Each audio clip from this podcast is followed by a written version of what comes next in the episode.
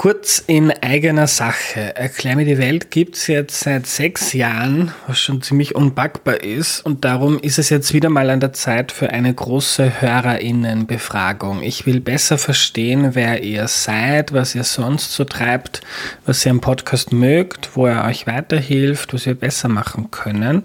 Also wenn ihr immer wieder Erklär mir die Welt hört, dann nehmt euch bitte fünf oder vielleicht auch zehn Minuten Zeit auf erklärmir.at slash Umfrage, um einen eurer Lieblingspodcasts in der Zukunft noch besser zu machen. Wenn du mitmachst, erhöhst du die Chance, dass der Podcast in der Zukunft noch mehr auf Dinge eingeht, die dich interessieren.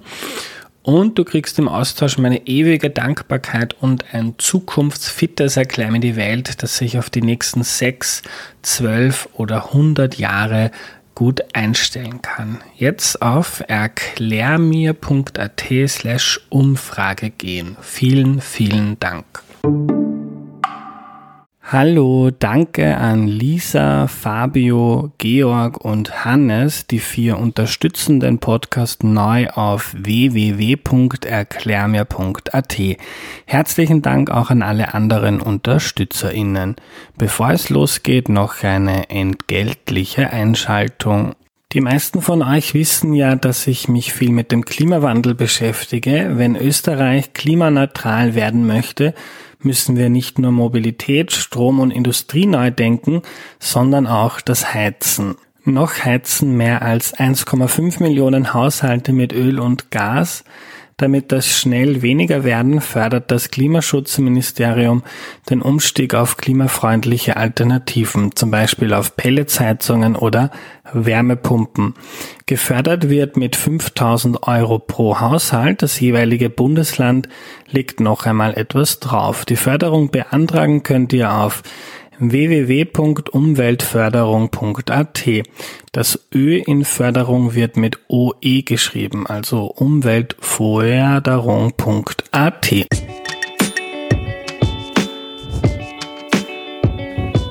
Hallo, ich bin der Andreas und das ist Erklär mir die Welt, der Podcast, mit dem du die Welt jede Woche ein bisschen besser verstehen sollst. Heute geht es um das Massaker von Srebrenica und das erklärt uns Vedran Cihic. Hallo. Hallo, schön da zu sein. Vedran, danke, dass du da bist. Bevor wir loslegen, stelle ich doch bitte noch kurz vor. Also ich bin äh, Vedran Cihic. Äh, der Name, äh, also es gibt immer diese Herkunftsfrage, die thematisiert wird. Also ich stamme aus Bosnien-Herzegowina aus dem ehemaligen Jugoslawien präziser gesagt, weil zu dem Zeitpunkt, als ich auf die Welt kam und in meiner Jugend gab es noch diesen Staat. Also viele sagen auch in Wien und Österreich, wir fahren nach Jugoslawien noch immer. Mhm. Also ich fahre auch meistens noch immer nach Jugoslawien. Äh, ich bin als Kriegsflüchtling 1993 äh, zu Beginn des Jahres nach Österreich gekommen, war dann auch fast ein ganzes Jahr in Dreiskirchen im Flüchtlingslager was mich auch äh, sehr geprägt hat äh, und bin dann äh, ein Burgenländer geworden. Und natürlich als Bosnier Burgenländer zu werden, ist besonders schwierig. In Bosnien gibt es ja Witze. Äh, oder in ganz Ex-Jugoslawien gab es Witze über die einzelnen Völker und man hat immer gesagt, die Bosnier sind die Dummen oder die Dämlichen. Mhm. Und wenn man natürlich die äh, österreichischen Witze über die Burgenländer noch dazu nimmt, dann ist es eine verhängnisvolle Mischung zwischen äh, also einem Bosnier und einem Burgenländer. Jedenfalls habe ich äh, diese gemischte Identität, äh, bin aber seit langer Zeit äh, in Wien, unterrichte an der Uni Wien, arbeite am OIP, das ist das Österreichische Institut für internationale Politik und, und, und schreibe und sage da und dort etwas zu Ost-Südosteuropa, Demokratie, Nationalismus mhm. und ähnlichen Themen. Mhm. Und wenn man es kurz formulieren müsste, bist du Politikwissenschaftler? Oder wie nennst du dich? Ja, ich sage immer wieder, ich bin, ich bin ein wissenschaftlicher und öffentlicher Nomade, äh, also jemand, der doch äh, jenseits der Wissenschaft, die mir wichtig ist, ist auch mein, mein, mein primäres Arbeitsfeld, Äh, jenseits von der Wissenschaft äh, bin ich auch gerne in der Öffentlichkeit und schreibe mhm. und kommentiere aktuelle äh, politische oder gesellschaftliche Entwicklungen. Äh, versuche aber auch immer wieder äh, so Dinge auf die Beine zu stellen. Äh, kleine Initiativen im zivilgesellschaftlichen Bereich und mich auch da gesellschaftlich zu engagieren. Mhm. Viele Identitäten auch, was, was meine, meine Arbeit betrifft. Mhm. Ähm, wir fangen an. Das Massaker, der Genozid von Srebrenica. Worum, worum geht es da? Was ist da passiert? Ja, zwischen 92 und 95 gab es in Europa, mitten in Europa, äh, den längsten, den blutigsten äh, Krieg äh, nach dem Ende des Zweiten Weltkriegs. Das war der Krieg in Bosnien und Herzegowina. Im April 92 ausgebrochen.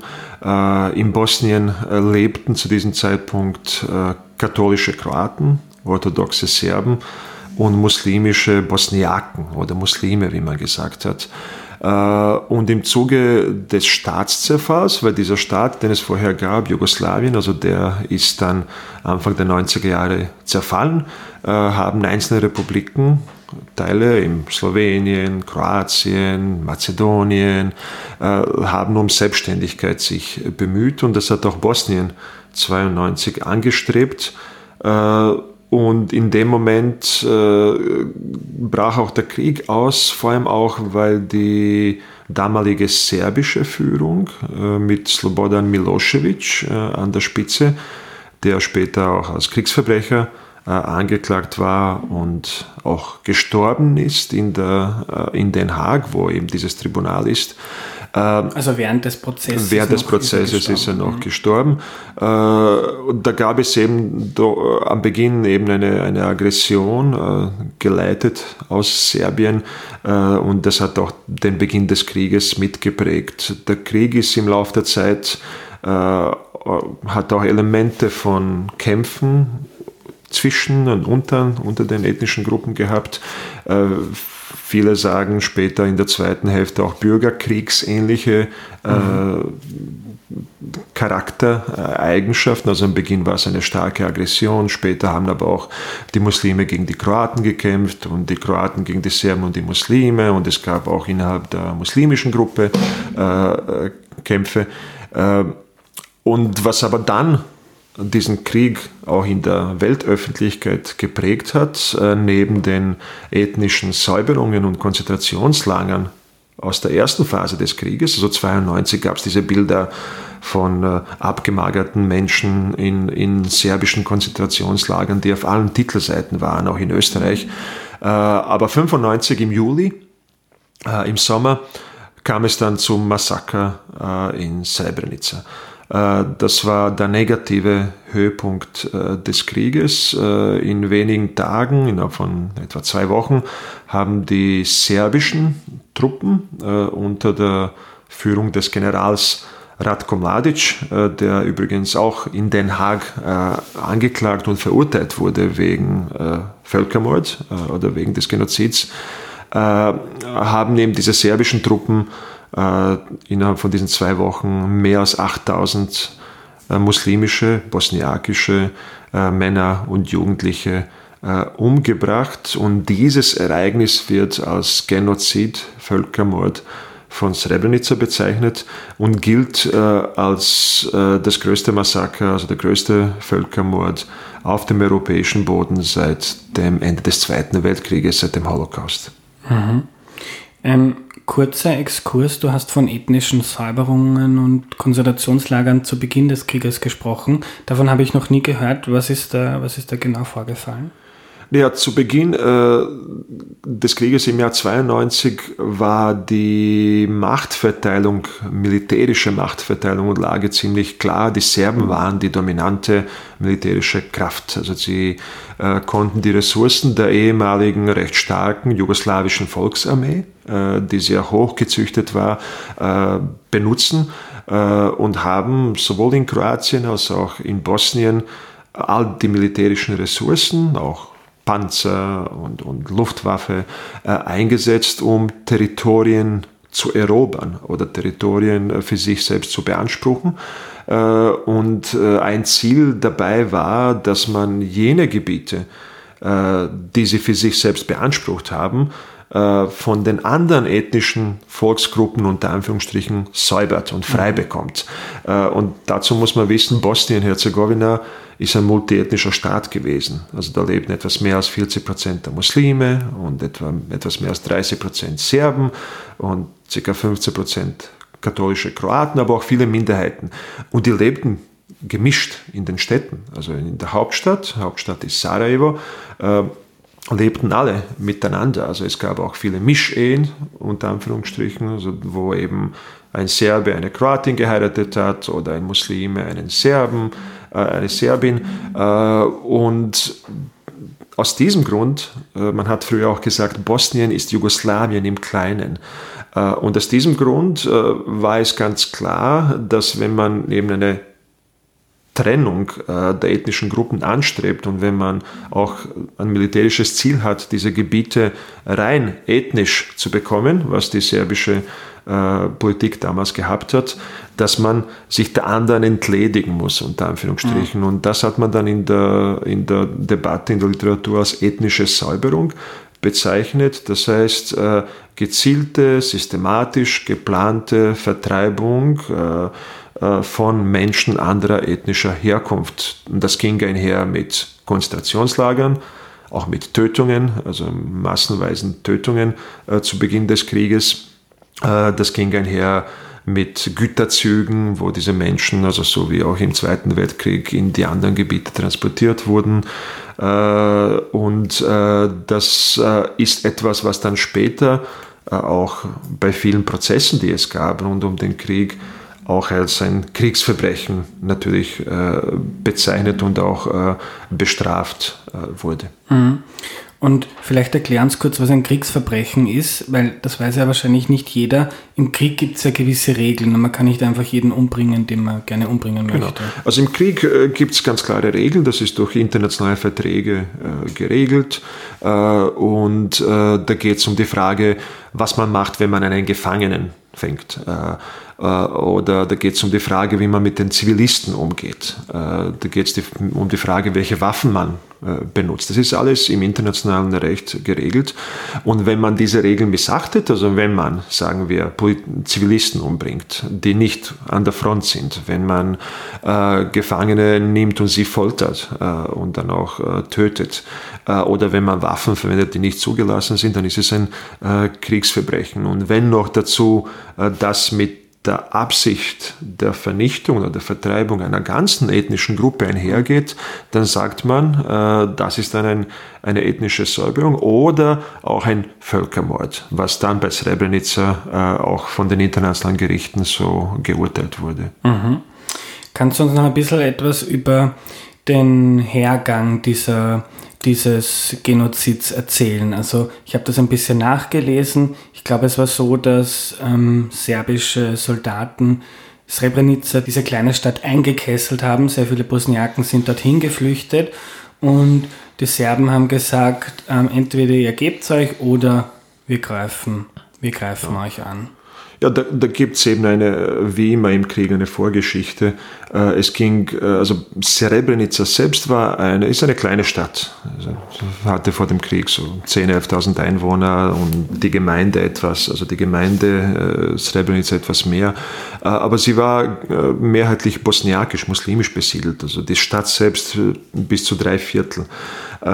Und ganz am Beginn des Krieges, 92, äh, oder in der ersten Phase haben es die Bosniaken geschafft, dieses Gebiet äh, doch zu verteidigen. Sie waren umgeben von serbischen äh, Truppen, von serbischen Dörfern, äh, konnten aber die Stadt selbst äh, halten und auch militärisch verteidigen und haben auch aus der Stadt immer wieder auch Angriffe gestartet.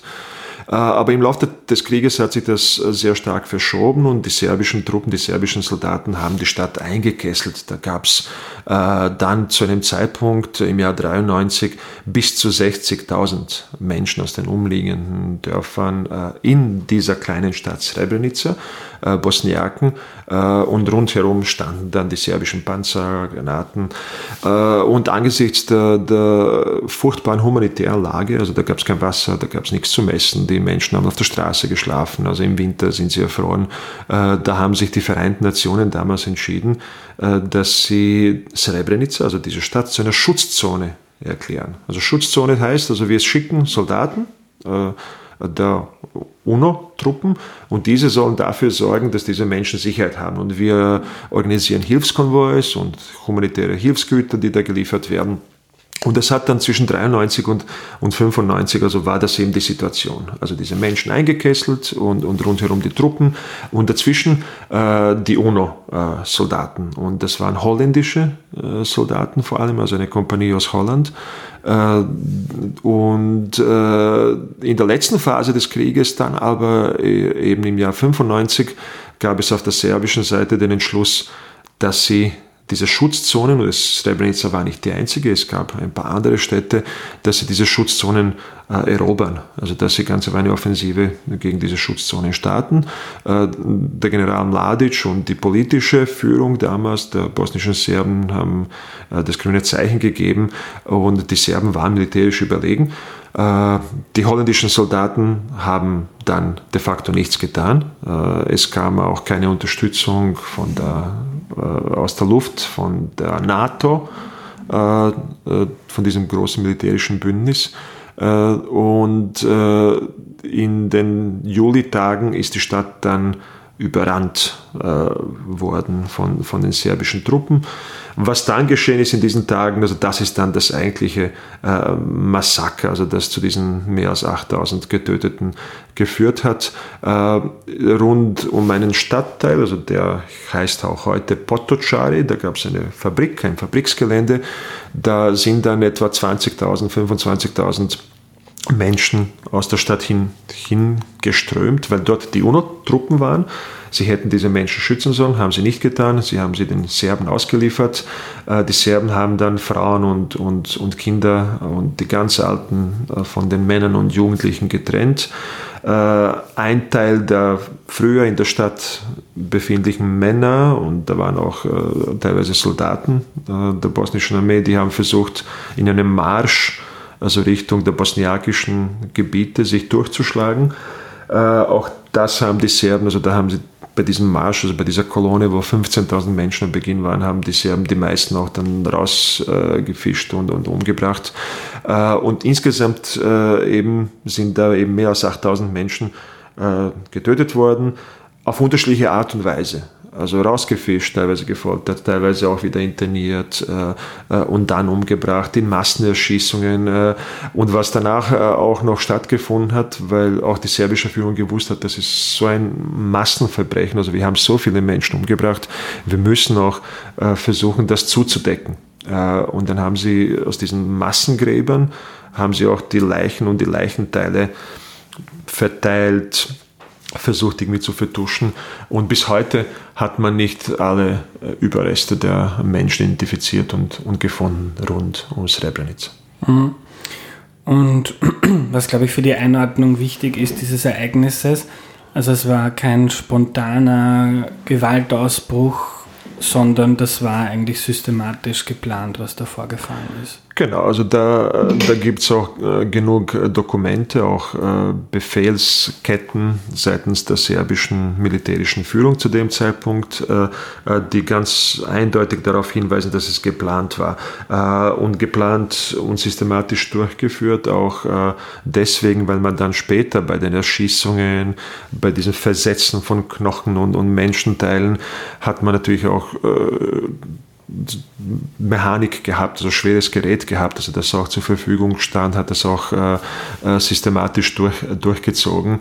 Und das war auch der Grund, warum dann die internationalen Gerichtshöfe, also es gibt einen internationalen Gerichtshof äh, für diese Fragen und es gab auch einen Sondergerichtshof für die Kriegsverbrechen in Ex-Jugoslawien, in Den Haag, in Holland.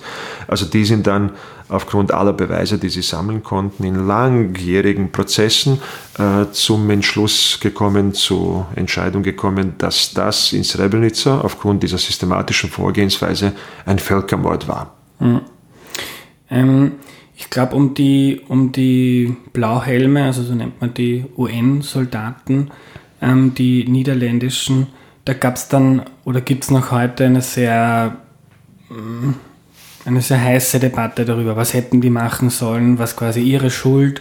Ähm, Gab es einfach zu wenig Unterstützung. Ich glaube, sie sind ja dann teilweise sogar Ähm, die Serben haben, haben, haben, haben sie quasi festgenommen und gesagt, wenn ihr uns angreift, dann bringen wir eure Soldaten um. Ähm, wie siehst du das ähm, fast 30 Jahre später? Ist das, gibt es da einen Konsens darüber, was besser laufen hätte müssen? Ähm, was Feigheit der Soldaten? Was war das Problem?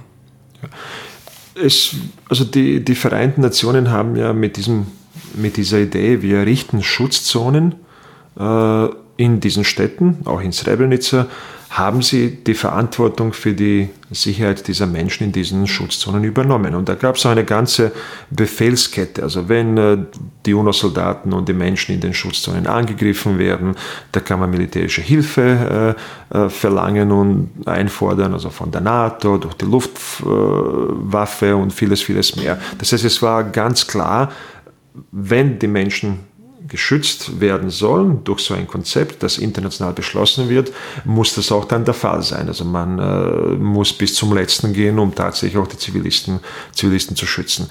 Äh, Im Laufe der Zeit, also 93 gab es diese Schutzzonen, also bis 95 hat sich das sehr mühselig entwickelt. Also die Schutzzonen waren da, die Soldaten haben versucht, das Beste zu tun.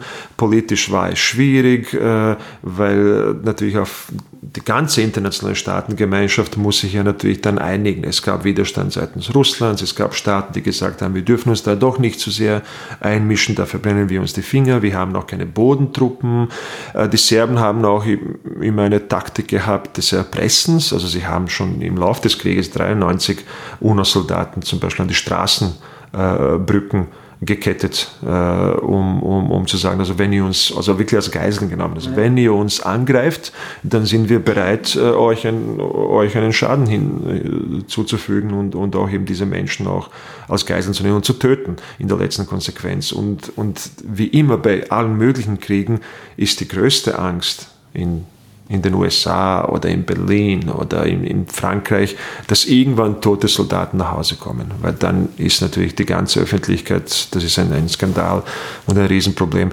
Und, und da war insgesamt dann die internationale Staatengemeinschaft und auch die UNO, und deswegen sind sie mitverantwortlich, also waren ganz einfach nicht gut ausgestattet, zu zögerlich, äh, teilweise individuell auch zu feige, äh, teilweise haben sie Angst gehabt, äh, teilweise haben sie sich gedacht, äh, was interessiert mich denn das? Also ich bin jetzt ein holländischer Soldat, Staat, komme aus einer kleinen Stadt, bin da stationiert, also zu Hause habe ich Kinder, äh, meine Frau, ich will nochmal zurück. Also was habe ich mit Bosnien zu tun? Äh, und das war eben eine verhängnisvolle Mischung. Also die, äh, die holländischen Soldaten waren auch der Kommandierende, der Kommandant der Truppe hat, hat äh, nicht das getan, was er hätte tun sollen. Also hat zu spät die Unterstützung aus der Luft eingefordert, äh, hat dann auch, und da gibt es ja diese Bilder mit dem Ratko Mladic, als der einmarschiert ist an der Spitze seiner Truppen, sind sie also so wirklich mit Schnapsal angestoßen und er hat seine Truppen begrüßt und hat nichts getan, um, um das Massaker zu verhindern. Das hat später, das war ein Riesenskandal, also das hat in, in Holland zum Rücktritt der Regierung geführt. Also das muss man sich vorstellen. Also jetzt, äh, die österreichischen Soldaten sind irgendwo irgendwas passiert und die Regierung kurz äh, wird jetzt gestürzt oder, oder reicht Rücktritt an. Also das ist schon eine ganz große Sache. Äh, und für die UNO, das hat, es gab dann in dieser Zeit später dann einen Generalsekretär der UNO, Kofi Annan, und auch einen Bericht der Vereinten Nationen und die haben festgehalten, das ist einer der, der größten Schandflecken in der Geschichte der Vereinten Nationen und die Vereinten Nationen gibt es schon lange und die haben schon einiges auch nicht gut hingekriegt und das wurde wirklich bezeichnet als, als eine der größten Schanden. Hm. Glaubst du, ist etwas daraus gelernt worden? Ist es jetzt weniger wahrscheinlich, dass so etwas passiert? Naja, unmittelbar gab es schon äh, auch Lerneffekte. Also etwa ein paar Jahre später äh, gab es einen anderen Krieg äh, am Gebiet von Ex-Jugoslawien, das war der Krieg im Kosovo. Äh, und äh, in diesem Krieg in Kosovo zwischen 97 und 99 hat sich dann die internationale Staatengemeinschaft oder besser gesagt der Westen, also die USA, Deutschland, Frankreich, Großbritannien, die haben sich dann entschieden gegen einen Entschluss der Vereinten Nationen, weil das wollten die, also die Russen und die Chinesen wollten nicht, dass man da interveniert gegen die Serben, haben das auch verhindert äh, in der UNO in New York. Aber die haben sich entschieden, einseitig einzugreifen und zu sagen, also hier droht, und die haben explizit gesagt, hier droht wieder genau dasselbe, was wir 95 in Srebrenica erlebt haben. Das lassen wir nicht zu. Und da gab es eben diesen Krieg, Krieg der NATO aus der Luft gegen gegen die serbischen Truppen und gegen das Regime von eben diesem erwähnten Slobodan Milosevic, der später auch 2000 von der Macht gestürzt wurde in Serbien und dann in Den Haag äh, gelandet ist. Also das war ein Lerneffekt, äh, auch sehr umstritten. Also da gab es viele Debatten und viele gesagt haben, also man verletzt das Völkerrecht und so geht es nicht, es gibt ja Regeln. Äh, aber ob man dann langfristig gelernt hat, ist, ist eine große Frage. Also es, man hat am Beispiel Syrien, im Syrien-Konflikt äh, gesehen, also wie äh, eigentlich dem Westen die Hände willentlich oder, oder, oder aus unterschiedlichen Gründen dann gebunden waren. Also man hat gegen mhm. Assad nicht äh, interveniert und man hat ja auch äh, viele, viele Berichte, die auch ganz klar bezeugen, dass auch das Regime von Assad in Syrien auch Kriegsverbrechen massenweise begeht, begangen hat. Mhm. Äh, also das ist immer so fraglich. Also Lerneffekte da und dort, aber, aber in der Regel nicht unbedingt so riesengroße Lerneffekte. Ja. Ähm, die Ideologie, die du da beschrieben hast, von ethnischen Säuberungen und von Gebieten, wo es ganz klar ist, da wohnen die Serben und da wohnen die Bosniaken und so weiter, das klingt ja alles ein bisschen, erinnert mich ein bisschen an die Nazi-Zeit. Ähm, wie, ist, wie ist das heute? Das ist nicht so lange her. Wie ist das Zusammenleben, das Verständnis der, der verschiedenen Ethnien in diesen Gebieten? Ist das aufgearbeitet worden? Hat man was daraus gelernt oder ist dieser Hass noch immer da? Na, es ist leider insgesamt sehr, sehr, sehr, sehr wenig aufgearbeitet worden. Also man weiß, dass diese, diese Sachen sind sehr schwierig. Also das hat auch nach dem Zweiten Weltkrieg äh, sehr lange gedauert, war dann letztendlich also jetzt zwischen Frankreich und Deutschland, also war zum Beispiel erfolgreich. Äh, aber natürlich damals gab es ein Wirtschaftswachstum. Es gab äh, auch die alliierten Truppen, die stationiert waren. Es gab eine auch von außen verordnete Demokratisierung Deutschlands und, und Versöhnungspolitik. Aber auch da hat es Jahrzehnte gebraucht. Also, dass man heute äh, sagen kann, okay, die Deutschen und die Franzosen gehen normal miteinander um, wenn auch es auch weiterhin da und dort viele gibt, die sagen, naja, also ich als Deutscher traue den Franzosen nicht und vice versa. Das heißt, das dauert immer sehr lang. Äh, damit es überhaupt erfolgreich wird, braucht es günstige Voraussetzungen. Es braucht, es müssen gute wirtschaftliche Bedingungen vorhanden sein, dass die Menschen Arbeit haben, dass Lebensstandard wächst, dass man ganz einfach auch äh, Dinge vergessen kann. Es müssen die Fakten auf dem Tisch sein äh, und es muss dann auch die Politik bereit sein, das, das, das an, voranzutreiben. Das hat die deutsche Politik damals auch, auch bewusst gemacht, also nach dem Zweiten Weltkrieg.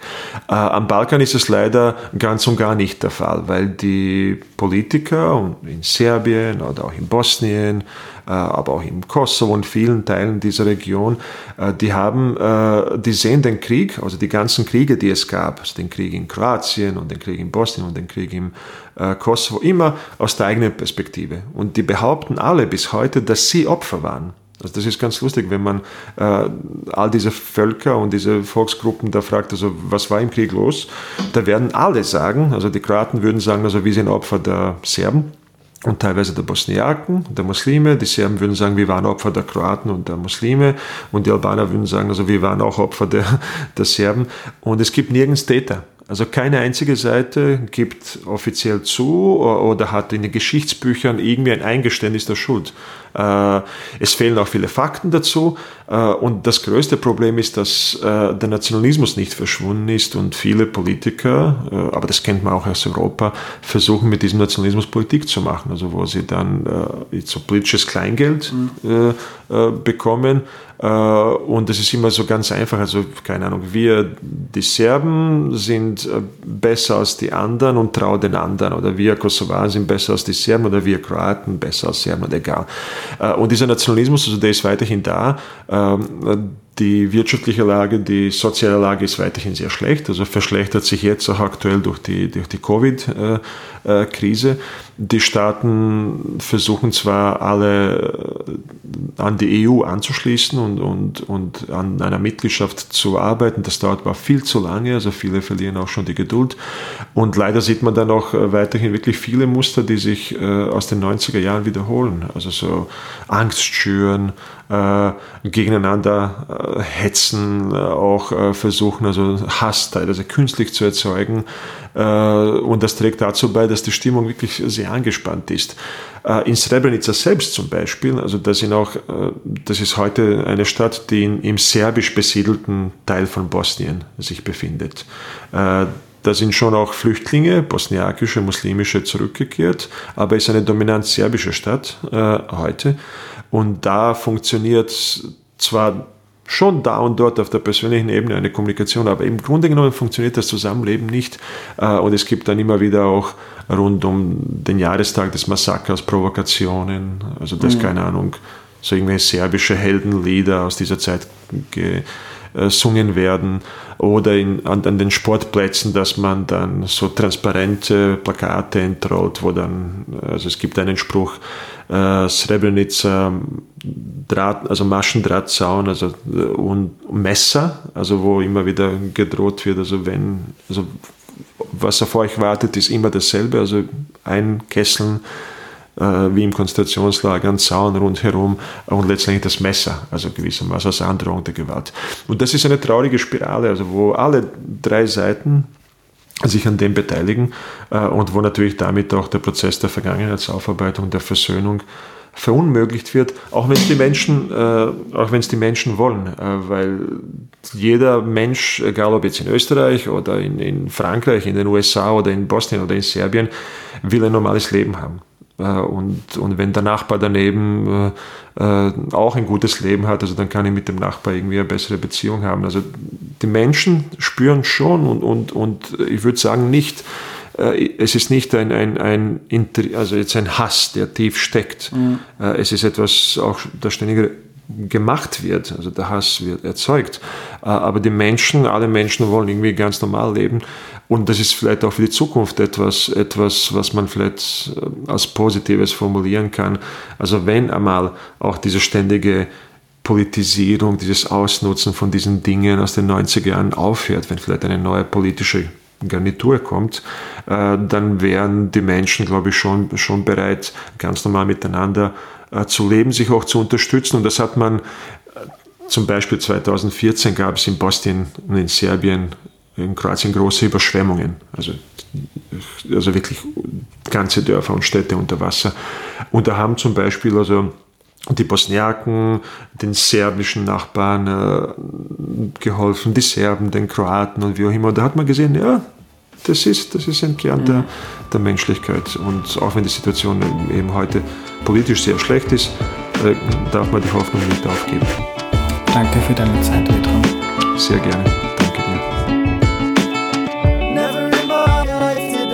you met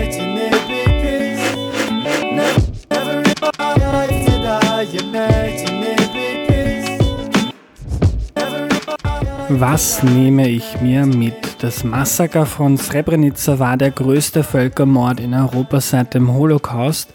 Serbische Truppen haben 8000 Bosniaken umgebracht. Die Serben hatten das Ziel, das Land ethnisch zu säubern, haben daher auch schon vorher im Krieg Menschen mit dem Zug abtransportiert, vertrieben, getötet, Ideen und Praktiken, wie man sie ähm, aus Nazi-Deutschland kennt. Dabei war Bosnien und vor allem Sarajevo, die Hauptstadt, wie Cehan sagt, lange sehr bunt gemischt mit katholischen Kroaten, orthodoxen Serben, muslimischen Bosniaken und anderen Minderheiten.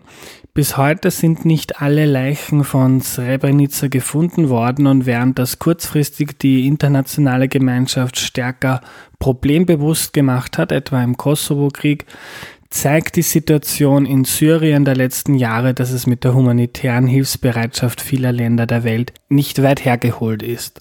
Das war die heutige Folge.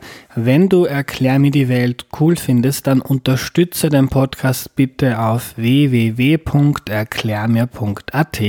Danke fürs Zuhören und bis zum nächsten Mal. Tschüss.